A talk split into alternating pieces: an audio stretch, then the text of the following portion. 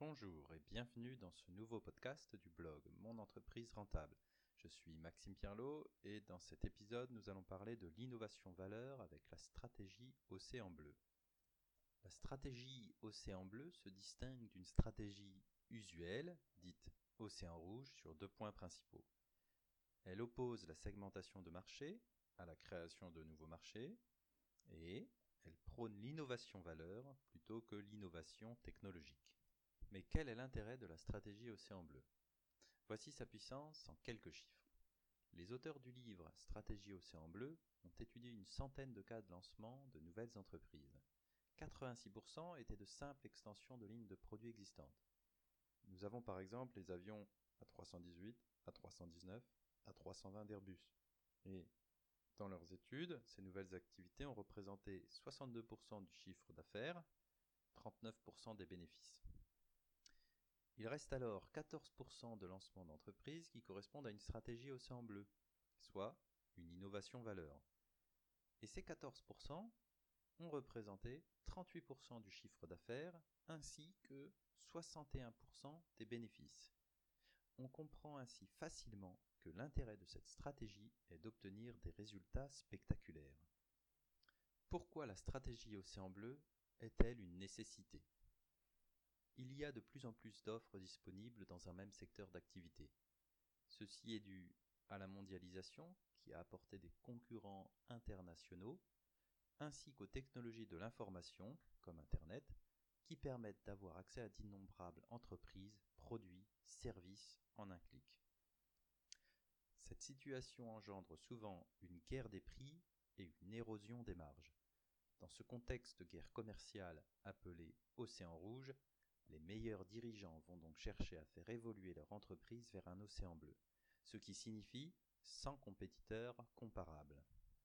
Pour créer un océan bleu et de l'innovation valeur, il y a deux questions fondamentales. Premièrement, sommes-nous différents de nos concurrents? Ensuite, notre stratégie de différenciation est-elle différente de nos concurrents?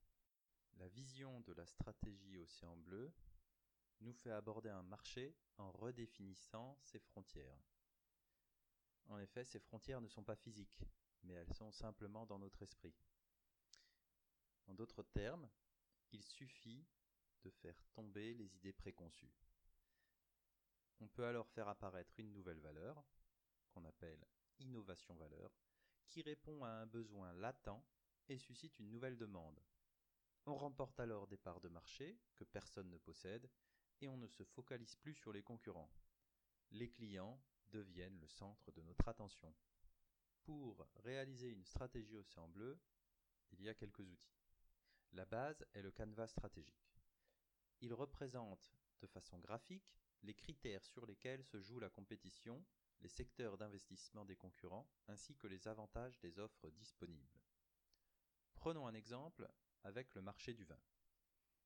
Le marché du vin peut être défini par plusieurs critères comme le prix, les récompenses, la publicité, le potentiel de garde, le prestige du château, la complexité du goût et la gamme proposée. Si on prend un vin de qualité, on peut estimer que sur tous ces critères, si on devait donner une note de 0 à 10, il aurait une bonne note située entre 7 et 10.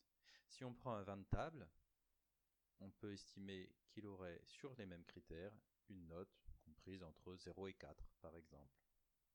Ce qui veut dire qu'on a bien sur le marché du vin des vins de qualité distincte, mais que leur stratégie de différenciation est identique. Si vous avez pour objectif de connaître une croissance forte et profitable, vous n'avez aucun intérêt à proposer mieux et moins cher. Alors, comment faire? Vous aurez quatre actions à mener.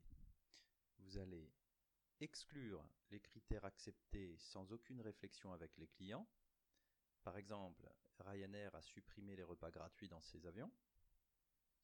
Vous chercherez aussi à réduire les critères qui ont aujourd'hui plus d'importance que ce qu'ils devraient.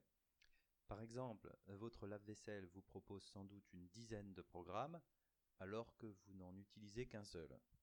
Il y aurait ici un gain en développement pour les entreprises et en matériel.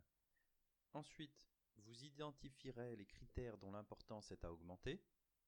Et enfin, vous créerez de nouveaux critères. Les points 1 et 2 vous aident à diminuer vos coûts par rapport à vos concurrents. Les points 3 et 4 vous permettent d'augmenter la valeur que vous proposez et de créer une nouvelle demande. L'ensemble des quatre actions représente l'innovation valeur que vous allez apporter à vos clients. Si vous avez aimé ce podcast, notez-le, commentez-le et je vous donne rendez-vous sur le site monentrepriserentable.com avec un tiré du 6 entre chaque mot. Inscrivez-vous également à notre newsletter pour ne rien rater.